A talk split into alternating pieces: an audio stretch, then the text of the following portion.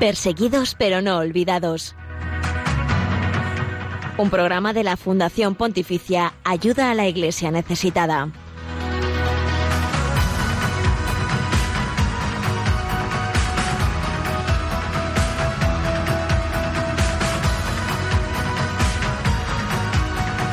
Muy buenos días, eh, bienvenidos a este espacio de información, oración y apoyo a la iglesia pobre y perseguida en el mundo. Gracias por acompañarnos una semana más en Perseguidos pero no olvidados.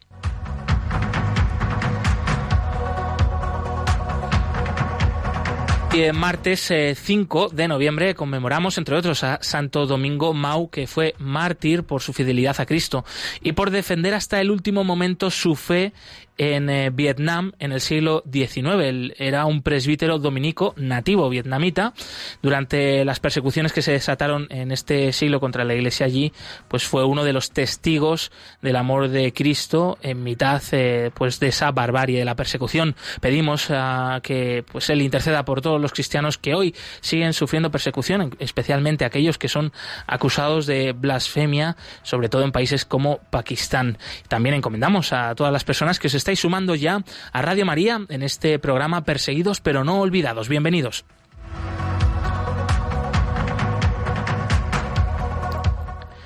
Y este santo mártir, Domingo Mao, vietnamita, mártir en Asia, nos sirve también de introducción al tema principal del programa de hoy. Es que Asia, este continente enorme, gran desafío sobre todo para la evangelización, eh, también alberga las grandes potencias económicas y grandes potencias mundiales como es Japón, Corea, grandes potencias emergentes como es China, India y precisamente eh, sobre Indias, eh, sobre eh, la realidad en la que queremos ahondar, cómo es la realidad de los cristianos allí, en este país que, bueno, realmente es considerado todo un subcontinente porque alberga una extensión enorme de superficie y millones y millones de personas, porque es ni más ni menos que el segundo país más poblado del mundo y que pronto, según los expertos, se prevé que desbanque a China como el país más poblado del planeta.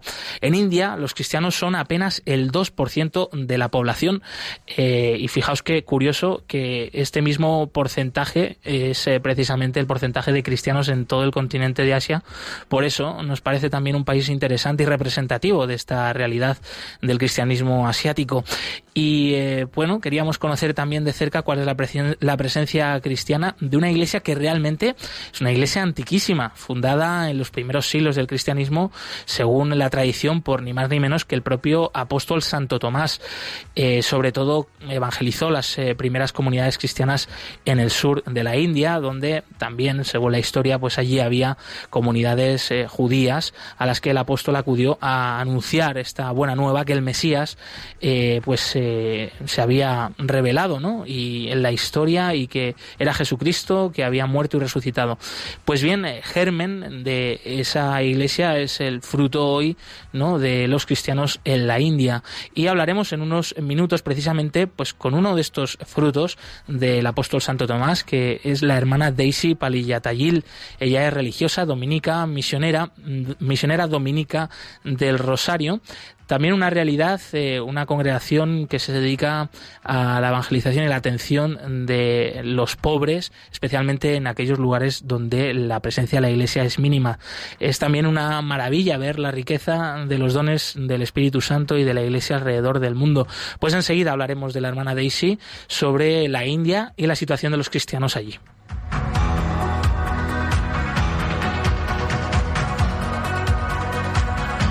Y traemos más cosas, claro que sí, por supuesto. Además, eh, te contaremos a continuación la actualidad respecto a la iglesia pobre y perseguida.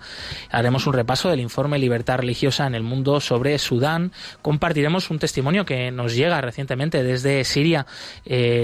bueno, pues algo significativo, un icono que ha sido pintado por un artista greco-ortodoxo bendecido por el Santo Padre, el Papa Francisco, y que sirve de signo para los cristianos en Siria, en mitad de este país que sigue aún en guerra y en el cual los cristianos han sufrido especialmente, no solo por la guerra, sino también por la persecución de grupos yihadistas. Eh, pues bien, este nuevo signo del Papa de cercanía y también del resto de la Iglesia Universal de acompañamiento y de apoyo a los cristianos en Siria. Enseguida te contaremos de qué trata este testimonio y este icono tan estupendo. Y eh, pues esta nueva sección también te traemos enseguida, que hemos estrenado hace unas semanas, eh, sobre cómo cantan los cristianos alrededor del mundo y cómo oran también cantando a Dios en distintas lenguas. en esta ocasión, pues te traemos una canción en nuestro idioma, en castellano, desde eh, América y bien, pues sin más dilación, eh, vamos a presentar al equipo del programa de hoy. En los controles, eh, Javier Esquina, bienvenido, compañero. Hola, bienvenido, Buena, buenos días a todos. Y a tu lado, Jesús Abenojar, un fuerte abrazo, amigo, bienvenido. Buenos días. Y eh, está con nosotros una semana más también Blanca Tortosa, compañera del Departamento de Comunicación de Ayuda a la Iglesia Necesitada. Bienvenida, Blanca. Buenos días, Josué, buenos días a todos. ¿Qué tal? ¿Cómo has llegado esta mañana aquí al estudio de Radio Muy bien, muy bien, de maravilla. Y después del puente, además por el norte, por Cantabria, de maravilla. Bueno, descansando y disfrutando muchísimo. Por allí también ha hecho viento, bueno, ha llovido. Bueno, un tiempo revuelto, revuelto, de verdad que sí, sí. Bueno, un fin de para estar en familia. Para estar en familia, además muy bien cuidada por mi suegra, sus oh. Comidas deliciosas y el cariño de la familia. Los abuelos son maravillosos. Desde luego Las mejores personas del mundo. ¿eh? Desde luego que sí. Qué estupendo. Pues nada, bienvenida y, eso, que espero que disfrutemos mucho este programa. Eso Aquí codo con codo. Eso es. Y te recordamos, antes de continuar, también estos los otros canales de contacto con el equipo del programa para que nos puedas dejar tus comentarios y sugerencias, porque eh, te queremos escuchar y, queremos tenerte en cuenta.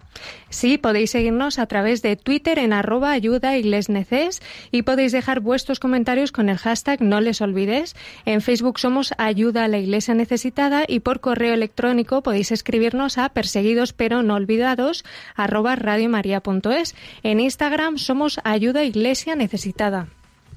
Pues eh, bien, eh, no te he contado, por cierto, Blanca, que yo he estado de boda. Bueno, sí, sí, sí, cuéntame. Un fin de, bueno, lleno de cosas. Pues desde aquí, eh, enhorabuena a, Dani y Alba, que fue un testimoniazo, ¿eh? Par de chavales jóvenes, 24 añitos. Qué bonito, qué maravilla. Su sí, entre ellos y al Señor. Y al Señor, pues muchas bendiciones, desde luego, qué bien. Con este estupendo recuerdo y el recuerdo también de los suegros, suegras y abuelos, pues arrancamos ya. Y como siempre hacemos, escuchamos en primer lugar un mensaje de parte del Papa Francisco que, bueno, lo precisamente lo hemos rescatado de su homilía el pasado sábado, cuando celebramos el Día de Todos los Difuntos. El Papa Francisco lo celebró desde las catacumbas de Priscila en Roma eh, contaba emocionado el Santo Padre que era la primera vez que visitaba unas catacumbas y en ese contexto volvió a hablar una vez más de la persecución a los cristianos en el mundo hoy y decía que los cristianos están más perseguidos que los primeros siglos del cristianismo y también lo siguiente que escuchamos.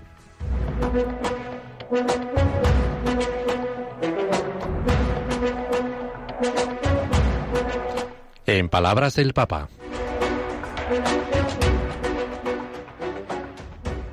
L'identità di questa gente. La identidad de esta gente. Si radunava qui per celebrare l'Eucaristia, per lodare il Signore. Que se reunía aquí para celebrar la Eucaristía. I nostri fratelli di oggi in tanti. Es la misma de la de nuestros hermanos de hoy, en tantos países, donde ser cristiano. Es un crimen. Está prohibido. No tienen derecho. La.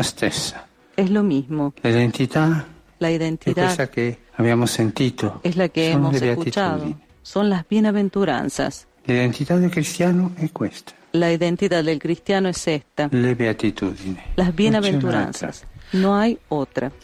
Bienaventurados eh, los que son perseguidos a causa de mi nombre, ¿no? Eh, pues los cristianos perseguidos son los eh, dichosos que siguen a Jesucristo y que, bueno, pues a que a lo mejor ellos no querrían vivir en esta situación, pero han encontrado que con Cristo eh, tiene un sentido más grande, ¿no? El sufrimiento de sus vidas, el sentirse perseguidos y obviamente para nosotros pues son un testimonio de fe maravilloso que yo creo que necesitamos, ¿no? Este, este empuje, no sé, ¿qué te han parecido a ti estas palabras, Blanca, del Santo Padre? No, no, como siempre, pues el, el Santo Padre nos recuerda cómo esta vez el fruto de, de, la entrega por amor, ¿no? De, de, esos cristianos que se entregan hasta el final que siempre sobrepasa la, capacidad humana absolutamente con la gracia de Dios y, no deja de impresionarnos, ¿no? Como personas de carne y hueso, como cualquiera de nosotros, por el abandono en el amor de Dios y en la confianza de la providencia del Padre, pues da unos frutos de generosidad y de amor eh, de los que, bueno, pues da como resultado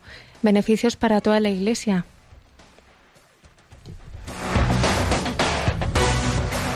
La religión con más seguidores en el mundo es también la más perseguida. Descubre la realidad de los cristianos perseguidos y necesitados en Perseguidos pero no olvidados un programa de ayuda a la Iglesia necesitada en Radio María.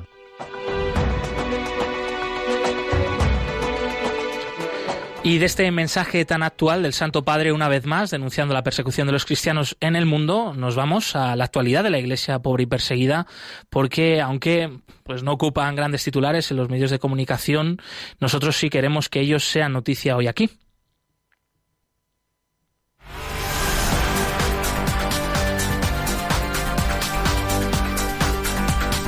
Queremos que sea noticia.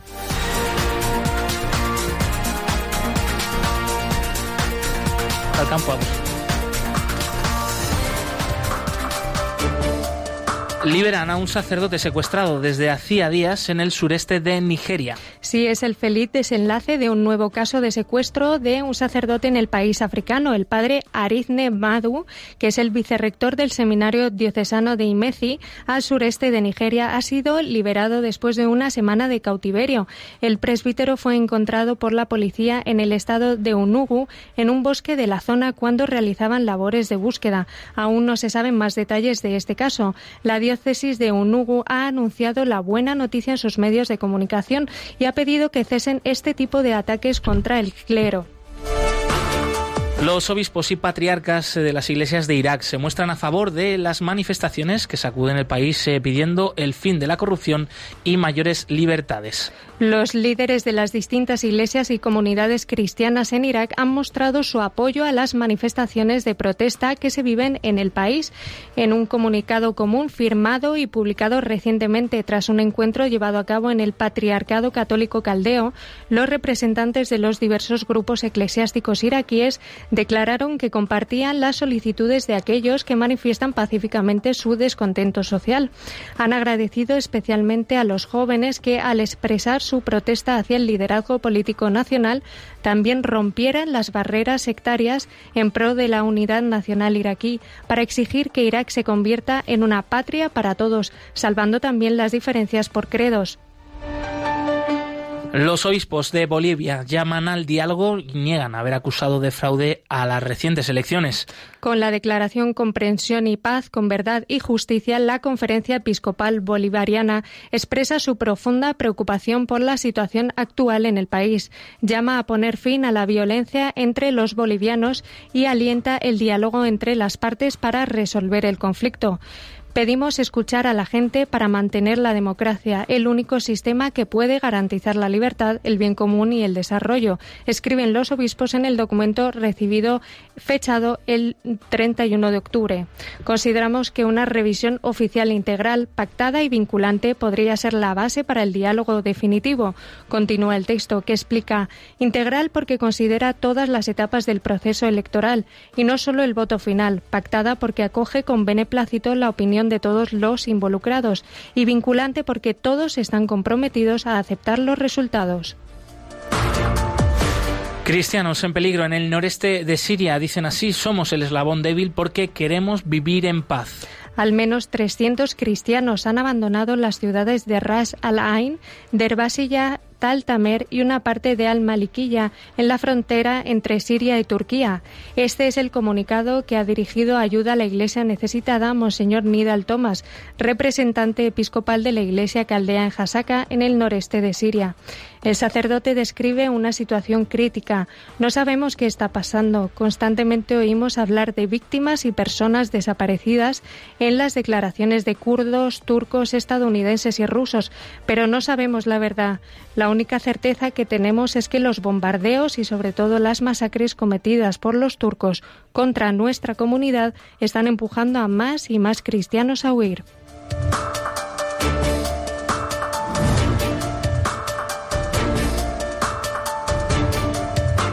Hasta aquí la actualidad de la Iglesia pobre y perseguida. Eh, toda esta información la pueden encontrar en la web ayudalaiglesianecesitada.org.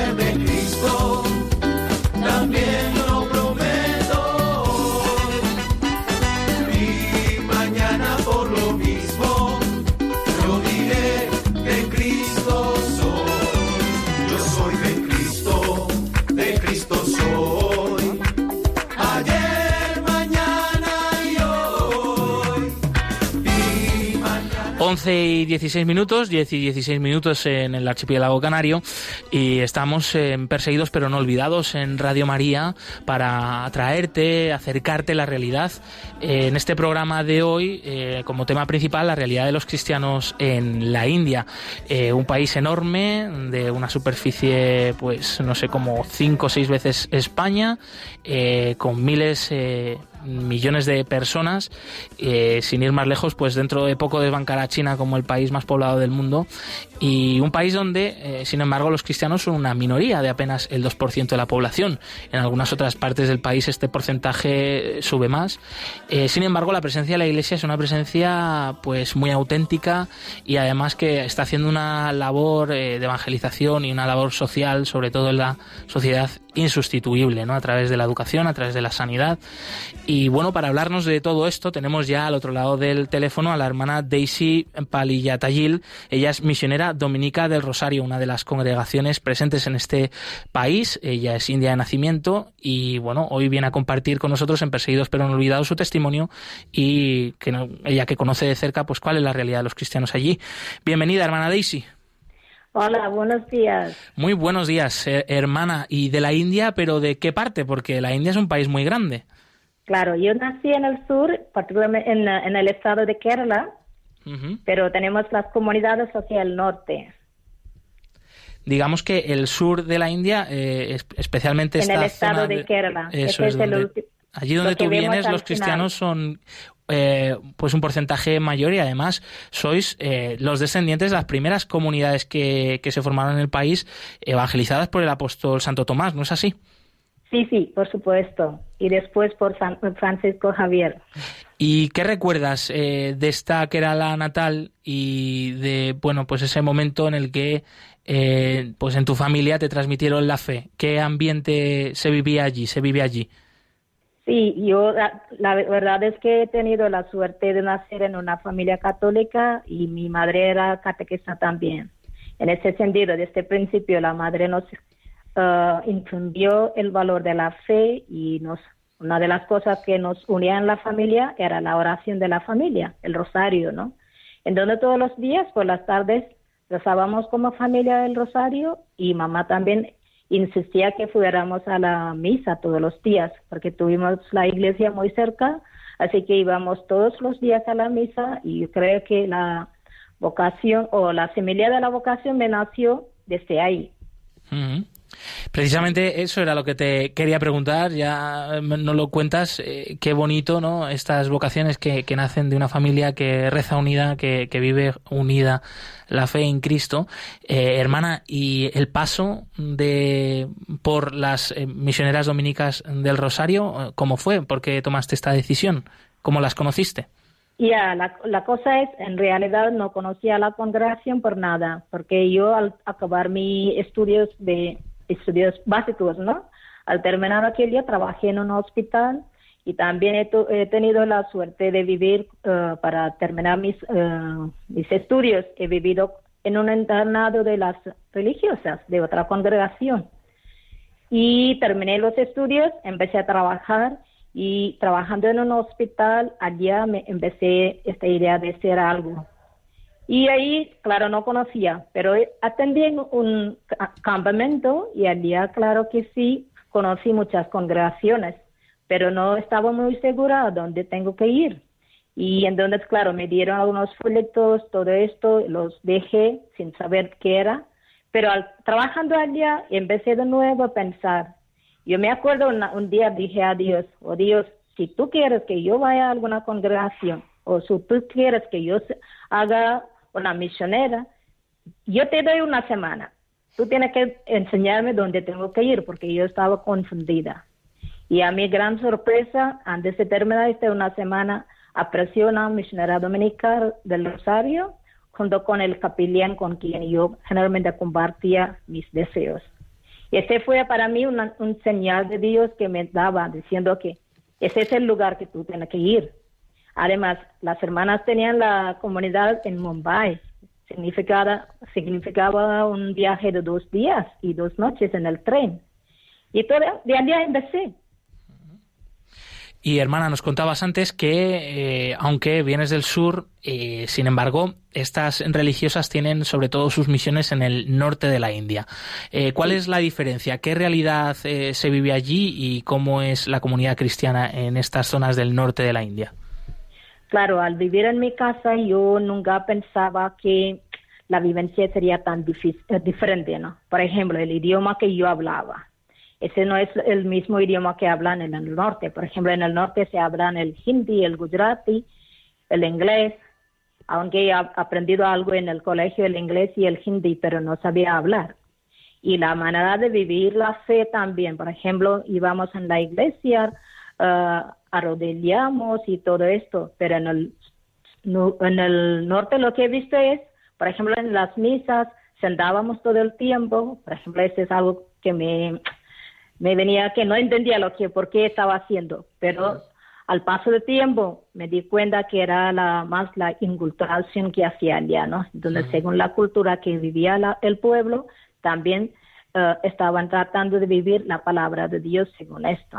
Digamos que en el norte de la India es una iglesia más misionera, una iglesia eh, nueva, de nueva evangelización. Eh, por tanto, ¿de dónde vienen estos cristianos que entran a la iglesia, sobre todo en estas zonas de la India? Yo creo que la influencia sería los misioneros que trabajan en estos pueblos, porque tenemos muchos uh, misioneras y misioneros que han venido del sur de la India, particularmente del estado de Kerala, están trabajando en aldeas y pueblos muy lejanos para que esta gente, no con la intención que sean cristianos, ¿no? Es con la intención de darles una vida nueva, ¿no? Dar una vida nueva quiere decir porque están marginados, uh, no tienen, uh, no reciben sus derechos, por ejemplo, los de estudios, los niños no tienen las facilidades de estudiar. Las mujeres siempre se quedan detrás de las puertas o detrás de las cortinas, que no tienen una manera de salir adelante. Entonces, a través de la educación, les damos las posibilidades que pueden tener una vida mejor que lo que están viviendo. Entonces, nuestra presencia en sí mismo con ellas les ha dado la posibilidad y también enseñarles que podemos vivir una vida respetando uno a otro, podemos compartir lo que somos con, las, con los otros, así podemos dar, ¿no? Eso es lo que dar vida, pero dar vida en abundancia. Entonces, a través del trabajo social, trabajo de salud, trabajo de educación, todo esto, estamos educando a las gentes para vivir una vida más digna. junto con estos, lo que hacemos también, los valores, valores humanos, valores de Cristo. Y así, poco a poco, van eh, descubriendo en nosotras que nosotros no somos, que no estamos locas para estar al día, ¿no? Estamos al día con este mensaje de Jesús que ha dicho, yo he venido para que tengan vida y vida en abundancia. Entonces, a través de nuestros trabajos, nuestras tareas, nuestra forma de ser, nuestro testimonio de la vida es lo que les da que la esperanza en la vida. Sin embargo, hermana, eh, toda esta labor eh, estupenda que hace la Iglesia en estas eh, zonas más olvidadas no acarrea también la persecución. Es decir, a veces no es buen vista por algunas personas, sobre todo integristas, también hindúes, porque hay que recordar, pensamos en el hinduismo como, pues eso, a veces una religión pacífica, un ambiente pacifista, pero también en, hay integrantes este, en este sentido fundamentalistas y que están atacando a los cristianos. Eh, ¿Por qué? ¿Y, qué es esta situación que viven los cristianos de persecución en la India? ¿Es, es real? ¿Es auténtica? Sí, claro. Eh, la verdad es que la constitución del país nos da la libertad de practicar cualquier religión que queremos, cualquier creencia que queremos. ¿no? Pero en algunos estados ya han eh, empezado o han hecho algunos leyes anti-conversión, ¿no? No las deja. Entonces, ese es un problema. Pero por otra parte, yo creo que los que están realmente convencidos de su fe se quedan muy fuertes. Aunque tengan persecuciones, aunque tengan que vivir vidas duras, a veces incluso, por ejemplo, yo conozco personas que han conocido a Jesús y quieren ser cristianos y han hecho este esfuerzo de bautizarse o ser cristianos. Pero a veces tienen que también enfrentar el rechazo de su familia, porque su familia quizá puede ser que otras, otros miembros de la familia no son cristianos. Entonces, para estas personas que han eh, abrazado el cristianismo, tienen dificultad. A veces la familia no les no les hablan, no les, no tiene una relación fraterna una con otro, ¿no? Todos estos eh, desafíos están encontrando. Sin embargo, ya se sienten porque ya tienen una convicción muy adentro de ellos que han encontrado una perla eh, preciosa. Esa es en la persona de. Jesús, la manera de la, eh, la vida que les ofrece, ¿no? Mm. Eso es lo que les da sentido para seguir adelante, aunque tenga, tienen que enfrentar dificultades, desafíos y problemas. Hermana Daisy, mi compañera Blanca Tortosa quiere hacerte también una pregunta. Buenos días, hermana. Buenos días. Has hablado mm, antes que me ha llamado la atención de la manera de vivir la fe tan auténtica que hay en el sur de India, de, de la forma de vivir la misa, de cómo se vive la fe en las familias, cómo la viviste tú en tu familia.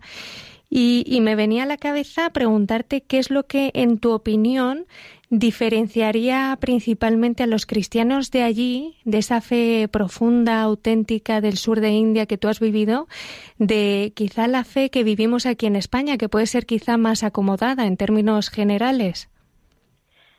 Claro, como decíamos al principio también, como India es un país tan grande en el sur, como ya yo he mamado desde mi pequeñez, ¿no? La fe, ¿no?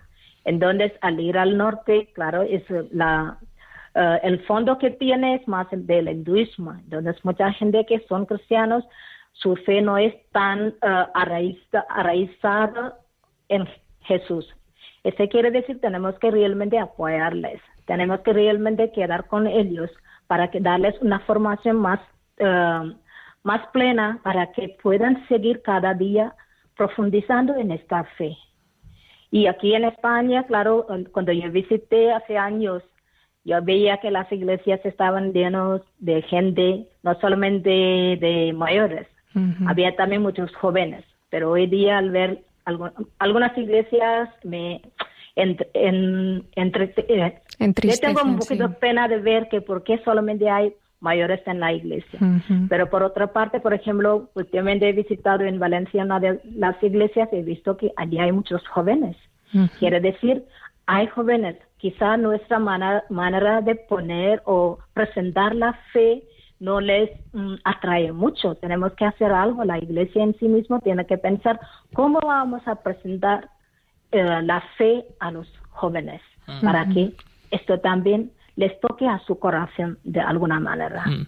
Sin duda, sin duda estás tocando una tecla que es eh, muy importante y bueno, pues para nosotros desde nuestro programa Perseguidos pero no olvidados, pues queremos traer este testimonio de cómo viven la fe los cristianos en otras partes del mundo, en este lugar, pues en India, porque creemos también que puede ser un buen ejemplo, ¿no? De pues para todo el mundo, pero también para los jóvenes, ¿no? De, de fidelidad a Cristo, de, de una vida entregada, de una vida feliz, de una vida auténtica, ¿no? Sobre todo, que es algo que muchas veces los jóvenes reclamamos, reclamamos que yo todavía me considero joven. ¿eh? Bueno, yo también, estamos en el límite, pero sí. Eh, hermana Daisy, eh, antes de despedirte, una última pregunta. Mm, bueno, has comentado por encima, ¿no? Llevas unos años ya aquí en España. Aparte de esta diferencia que ves entre las asambleas, las iglesias de España y de la India, ¿alguna otra peculiaridad de la iglesia en la India, de cómo rezan los cristianos, alguna devoción especial que quieras compartir con nosotros?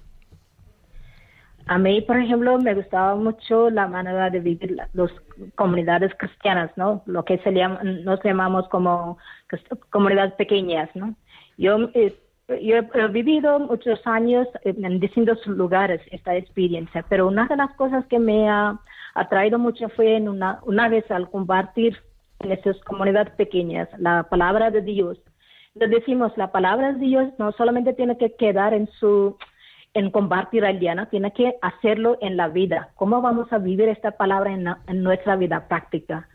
Por ejemplo, yo me acuerdo una vez había una, una de las mujeres que estaba en nuestro grupo, era una viuda, tenía una hija, tenía una casa, pero el techo de su casa caía. Y cualquier momento la casa podía colapsar, ¿no? Para caer. Entonces decimos en, nuestro grupo, ¿no? Tenemos que hacer algo para vivir esta vida. Entonces, como comunidad, compartimos, decimos, vamos a, ayudar a esta mujer para levantar su casa. Así que cada una pusieron lo, lo que podía y juntas hemos hecho no solamente arreglar su techo, también la mujer tenía un poquito de ahorro y con aquello todo puesto juntos hemos arreglado el techo, hemos arreglado la pared, también el suelo. Mm. Y decimos, eso es lo que quiere decir. Lo que tenemos cuando compartimos se aumenta. Y así es. Esa es una cosa que me ha, realmente me decía. No solamente hablar y hablar, tenemos que vivirlo en vida. Hermana Daisy. Y para esta eh, mujer fue una esperanza y ella se quedó muy, muy contenta con su hija con este gesto. Así hay muchos pequeños gestos que va haciendo en toda la iglesia en la India. Mm. Pues eh, para despedirte, hermana, si te parece bien, una última petición por nuestra parte. Eh, si puedes hacer una pequeña oración, eh, pues en tu idioma natal o en hindi, por los cristianos en la India, por este testimonio que, que, tú nos traes aquí, también por tu congregación, las misioneras dominicas del Rosario y toda la misión que hacéis alrededor del mundo, ¿te parece? Y nos unimos en oración contigo. Okay. Dear Lord, I want to thank and praise you for this opportunity that you give to us to share about you. I want to thank you for the many people who are known you either one way or other.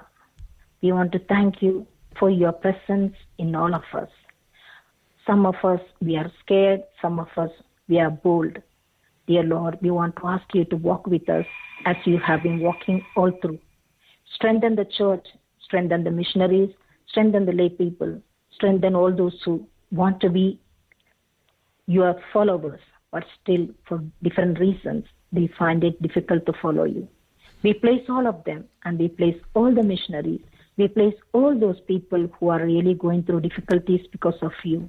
We believe in you, Lord, that you will give them enough strength and courage to stand firm until the end. Hmm. We ask, we praise you, we worship you. We adore you, dear Lord.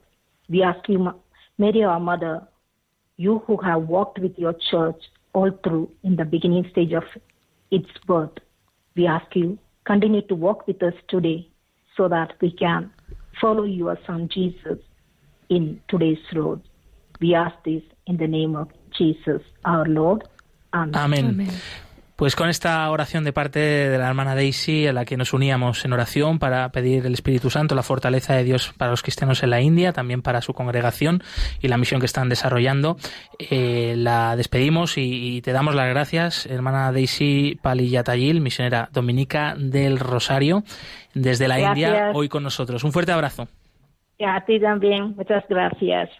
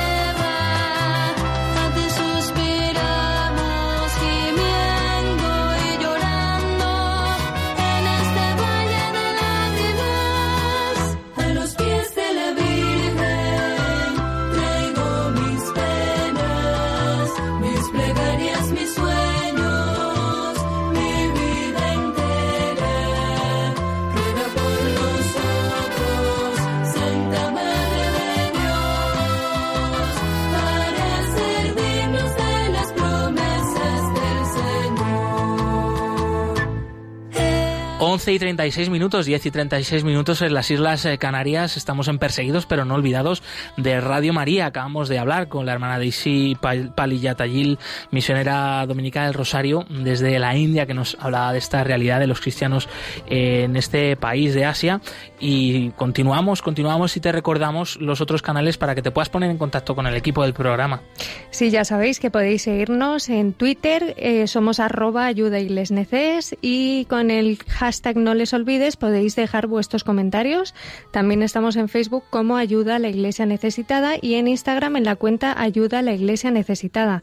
Y también podéis escribirnos al correo del programa perseguidos pero no olvidados arroba radiomaria.es. Nos están llegando también muchos mensajes por el Facebook Live de Radio María que recordamos. También os podéis eh, mm, seguir por ahí, ponernos cara, además de voz. Así que estáis todos invitados en el Facebook de Radio María, estamos presentes. Sí, tenemos muchos mensajes. Por ejemplo, tenemos desde La Coruña, eh, Ramiro nos desea que, bueno, la bendición de Dios y nos agradece el trabajo de corazón. Gracias a ti, Ramiro.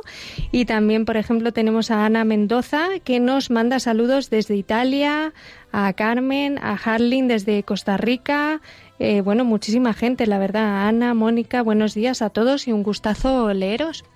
Recordamos que también hacia el final del programa, en unos minutos, abriremos los eh, micrófonos de la emisora y daremos el teléfono para que nos podáis llamar aquí en directo, os daremos paso y que nos eh, comentéis pues aquello que queráis de los distintos temas que estamos tratando en el programa, como los cristianos en la India, como la actualidad de la iglesia pobre y perseguida, en cualquier intención también, por ejemplo, oración por vuestros difuntos en este mes de noviembre que estamos eh, rezando especialmente por los difuntos, pues enseguida lo daremos, estad muy atentos y eh, continuamos con el testimonio de la semana, un nuevo gesto de cercanía, de amor del Papa Francisco mm, para los cristianos en Siria, el del icono de Nuestra Señora de los Dolores, consoladora de los sirios.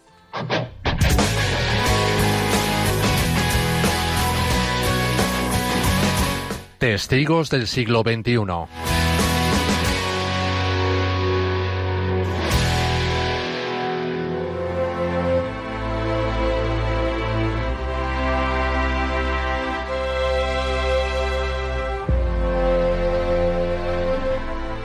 Un icono de la Virgen dedicado a Nuestra Señora de los Dolores, consoladora de los sirios, fue bendecido hace pocas semanas por el Papa Francisco y está recorriendo todas las diócesis de Siria para devolver la esperanza a las comunidades cristianas, católicas y ortodoxas. El autor del icono es el sacerdote ortodoxo Spiridon Kabash, quien afirma con alegría que se lo enseñó al Santo Padre y éste le invitó al Vaticano. Almorcé con él y hablamos mucho sobre la situación en Siria. Fue increíble. El icono ha sido una de las piezas centrales de la campaña Consuela a mi pueblo, promovida por ayuda a la Iglesia necesitada junto a las iglesias católica y ortodoxa de Siria, en favor de los cristianos sirios cuyos familiares han sido secuestrados o asesinados en los ocho años de conflicto. El presidente internacional de la Fundación, el cardenal Mauro Piacenza, nos contaba la reacción del Papa ante el icono. Cuando lo observó se fijó en que en el rostro de la Virgen se expresaba al mismo tiempo la tristeza y el consuelo, en definitiva la dulzura de la Virgen que mira a su pueblo. En la parte de abajo del icono se puede ver por un lado al pueblo de Siria que busca el consuelo y por otro a los perseguidores. Son los extremistas que causaron el martirio de las personas que ahora están en el cielo, reflejadas en la parte de arriba del icono. Entre ellos está el diácono Fased Isa al-Naimi o el jesuita holandés Frans Varderlut, asesinado hace cinco años con dos tiros en la cabeza. Una familia que no haya avuto un muerto. No hay una familia que no haya sufrido la pérdida de un ser querido. Es necesario enjuagar estas lágrimas.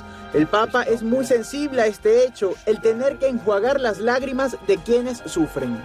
El cardenal Mario Cenari, nuncio apostólico en Siria, fue el encargado de llevar el icono hasta Damasco, donde se celebró su llegada con gran emoción y esperanza, reflejando así la unión de los cristianos de todo el mundo con sus hermanos de Siria, que sufren estos momentos de dolor por causa de la guerra. Le confiamos a la Virgen todos los sufrimientos de las madres de Siria, que lloran por sus hijos fallecidos o heridos. Durante las santas misas y las diversas procesiones en las que el icono ha sido venerado, los fieles rezaron por las personas asesinadas y secuestradas. Alrededor de 2.000 familias cristianas han perdido a uno de sus seres queridos durante el conflicto y en torno a 800 han sido víctimas de un secuestro.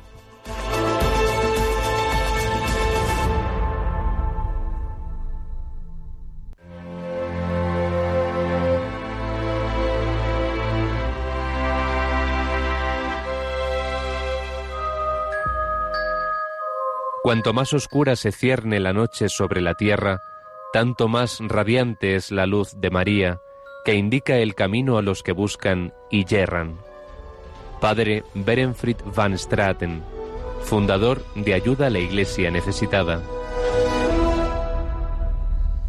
Y desde Siria nos vamos a Sudán para conocer de cerca cuál es la realidad de la libertad religiosa en este país a la luz del informe Libertad Religiosa en el Mundo 2018.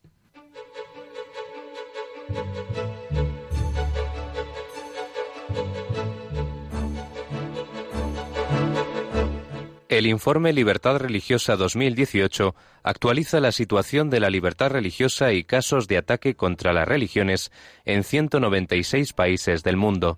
No seamos indiferentes ante una realidad que afecta a millones de personas en los cinco continentes, especialmente a los cristianos en China, Irak o Nigeria. Conoce cuál es la situación de este derecho a través del informe Libertad Religiosa 2018 que edita Ayuda a la Iglesia Necesitada.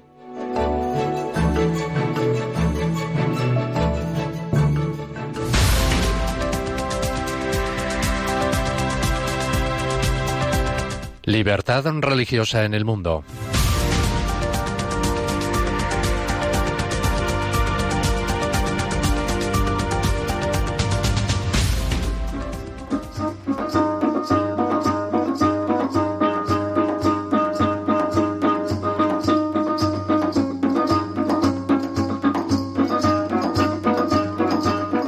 Constitución temporal de Sudán, que sigue en vigor, eh, reconoce el artículo 1 la posición central que ocupa en el país la diversidad étnica y religiosa. Los derechos religiosos están pormenorizados en el artículo 6. Una de las consecuencias del sombrío clima político que sucedió a la creación de Sudán del Sur en el año 2011 ha sido el giro hacia una menor tolerancia religiosa en Sudán. A pesar de que el derecho a la libertad de creencia aparece reconocido expresamente en la Carta Magna, asuntos como la conversión, la apostasía, la blasfemia, el proselitismo y otros delitos religiosos se cuentan entre los principales centros de interés del gobierno y los legisladores de este país. Esto deja desprotegidos desde el punto de vista legal a los acusados de infringir las normas islámicas con escasas posibilidades de acceder a tribunales imparciales. Sudán es un país mayoritariamente musulmán. El Islam es seguido por el 91,3% de la población, en su mayoría de la rama suní.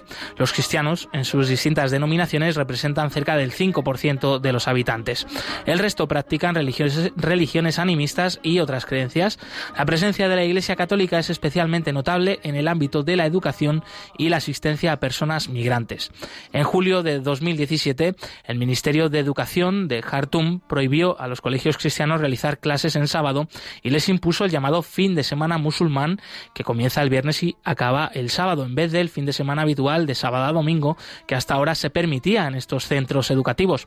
A pesar de las objeciones presentadas por distintos grupos cristianos, esta normativa se ha mantenido alterando el calendario de muchos colegios confesionales y cristianos.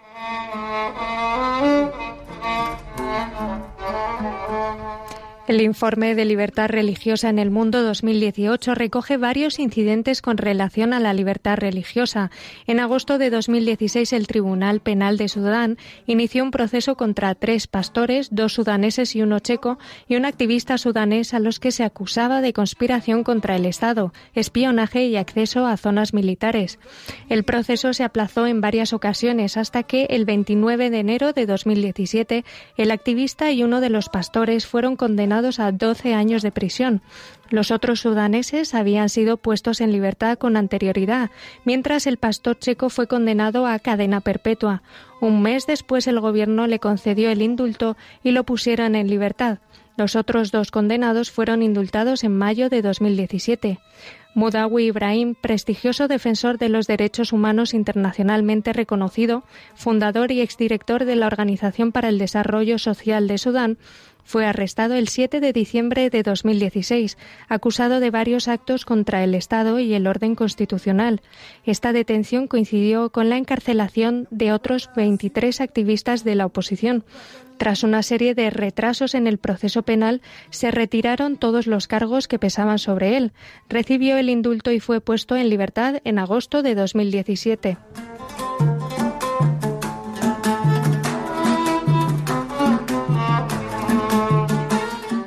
A finales de 2017 se levantaron parte de las sanciones generales contra Sudán, por lo que los ciudadanos sudaneses pueden volver a viajar sin restricciones indebidas. Tras 20 años de embargo, Sudán ansía ahora salir de la lista estadounidense de países que apoyan el terrorismo internacional.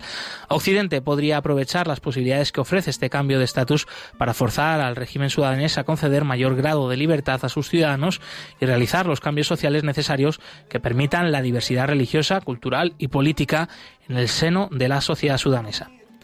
Si Estados Unidos y la comunidad internacional consiguen poner en práctica una supervisión eficaz sobre el ejercicio de las libertades civiles, y si pudieran presionar a un futuro gobierno en los ámbitos diplomático y político, se podrían materializar algunos avances positivos también en cuanto a la libertad religiosa. De otro modo, dada la historia del carácter desafiante del gobierno sudanés, es poco probable que el régimen realice ninguna mejora significativa en el ámbito de las violaciones de la libertad religiosa en el país.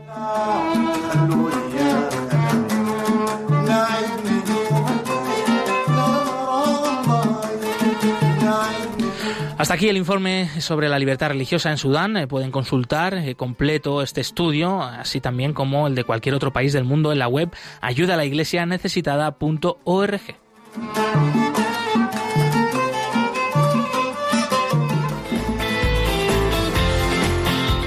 Cantad a Dios todos los pueblos.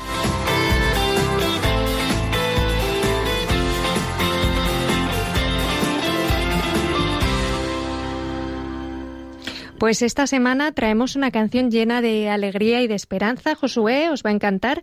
Se trata de un joropo, que es el género musical tradicional de Colombia y también de mm. Venezuela. Y como vais a escuchar en este tema cantado por las comunicadoras eucarísticas del Padre Celestial, se rinde tributo a Nuestra Señora. Os invitamos a subir el volumen de vuestras radios porque seguro que os sentan ganas de poneros a bailar. Estoy deseando escucharlo.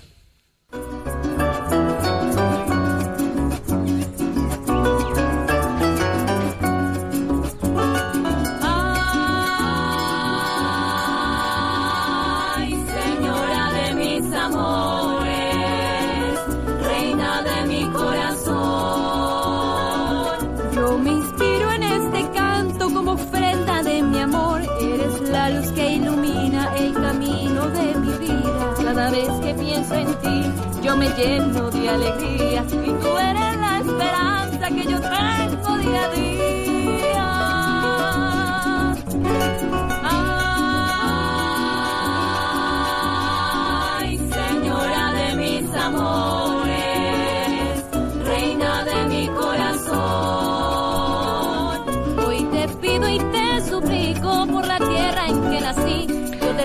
las comunicadoras eucarísticas del Padre Celestial son una comunidad religiosa que nace en Colombia en 2004 con la hermana Gabriela del Amor, en aquel entonces ermitaña eucarística del Padre Celestial junto al padre Antonio Lutes, fundador de los ermitaños, y su especial carisma es el de llevar el mensaje de Dios a los medios de comunicación.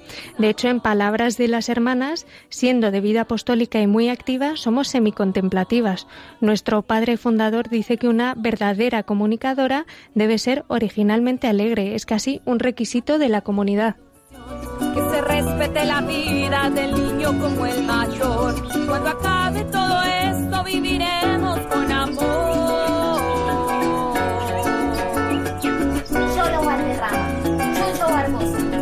Dios los ama, porque ya no es papá Dios.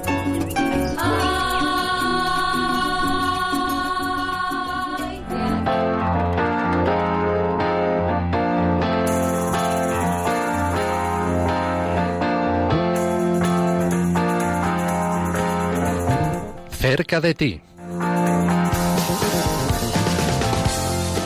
Enseguida vamos a dar paso a conocer esta agenda de los próximos eventos de la Fundación Pontificia Ayuda a la Iglesia Necesitada por España. Eh, antes eh, damos el teléfono de la emisora para que nos puedan llamar ya al 910059419. Repetimos 910059419 y que nos cuenten pues sus sugerencias, sus comentarios, sus intenciones de oración aquí en directo con nosotros que enseguida os damos paso.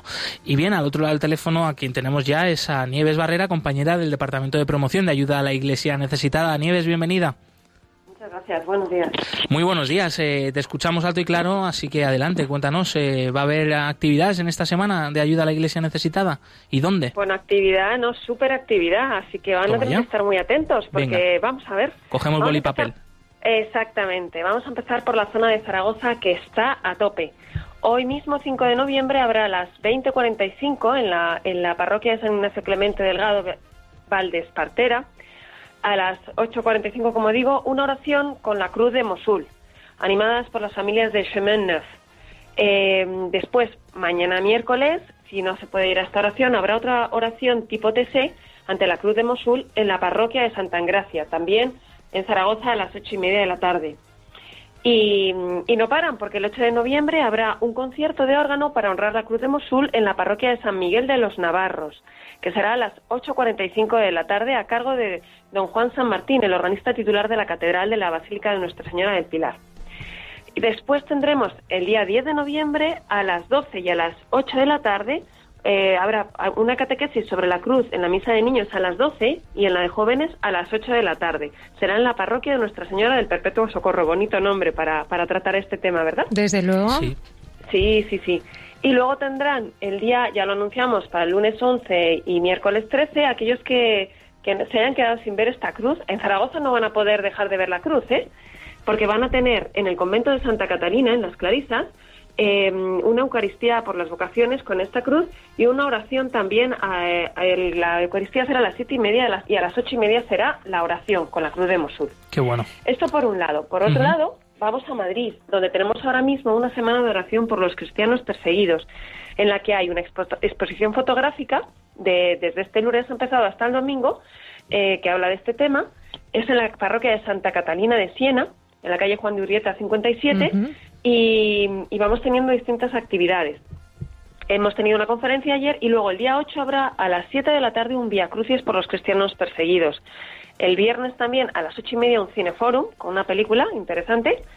Y, mm, eh, y a las, el día 10, el domingo, aparte de las misas en las que también se hablará un poquito de cristianos perseguidos, habrá de 6 a 8 de la tarde una vigilia de oración por los cristianos perseguidos. Madrid también se está poniendo las pilas para rezar por todos ellos. Nieves, nos queda muy poquito tiempo. No sé si hay pues algún dato más o simplemente. Tiempo, sí, hay que decir que hoy hay una misa por eh, los difuntos, las tradicionales misas en Barcelona, en la parroquia de San Juan Bautista, en San Cugat del Vallés. Eh, será a las 8 de la tarde. Y luego, a partir de ahora, todos los días estamos teniendo las misas. El día 6 serán en Laredo, en Córdoba, en Cádiz y en Granada. Atentos para buscarlo en la web, que ahí lo tenemos todo. Eso es. Eh, el resto de, de misas eh, se pueden consultar, como siempre, en la web ayuda a la iglesia necesitada.org. Nieves, lo tenemos que dejar aquí. Eh, muchísimas gracias por atraernos, traernos aquí la agenda de ayuda a la iglesia necesitada. Un fuerte abrazo. A vosotros. Y eh, nos llega una llamada desde León. Javier, bienvenido, buenos días. Javier, bienvenido. Te escuchamos. Pues vaya, no podemos escuchar a Javier desde León. Le damos un saludo de todas formas. Sí, ahora. adelante. Buenos días, Javier. Mire, llamaba en relación a lo que decía la hermana de la India. Sí. Eh, que nuestras iglesias al final están vacías. No sé si conocen ustedes una iglesia que hay en Madrid que es un poco peculiar. La gente va allí, habla, toma un café. Está en la calle Hortaleza, creo. No, no conozco muy bien Madrid. La lleva un párroco bastante diferente al resto, ¿no? En la cual se puede las iglesias la iglesia está viva. En la mayoría de nuestras iglesias parecen museos. No sé, yo creo que Jesús en su momento querría que los niños estuvieran por ahí, poder hablar un poco de todo en las iglesias y sin embargo se han convertido en algo frío. Lo ha convertido la propia Iglesia, los que los que la dirigen. Pues eh, Javier, tomamos nota ¿no? de esta parroquia tan estupenda que nos eh, compartes eh, aquí en Madrid, calle Hortaleza. Descubriremos su nombre y, lo compartiremos con el resto de oyentes. Y que, como comentabas tú, pues hay muchas realidades, ¿no? Porque hay parroquias donde, bueno, pues Dios, eh, pues hay tanta gente, pero otras donde sí que las hay. Y que están siendo luz y que están siendo esperanza para muchas personas. carismas también y realidades, sí. Pues muchas gracias, Javier, eh, desde León. Y bueno, estamos oyendo ya de fondo la sintonía del programa. Eso es que nos tenemos que despedir. Blanca Tortosa, muchas gracias por estar con nosotros. Gracias a vosotros. Gracias, eh, Javier Esquina, a los controles y Jesús Abenojar. Nosotros nos volvemos a escuchar el próximo martes 12 de noviembre a las 11 de la mañana, como siempre. Continúa aquí la programación de Radio María con el resto del Ángelus. Movidos por el amor de Cristo al servicio de la Iglesia que sufre, un fuerte abrazo y hasta pronto. Han escuchado en Radio María Perseguidos pero no olvidados con Josué Villalón.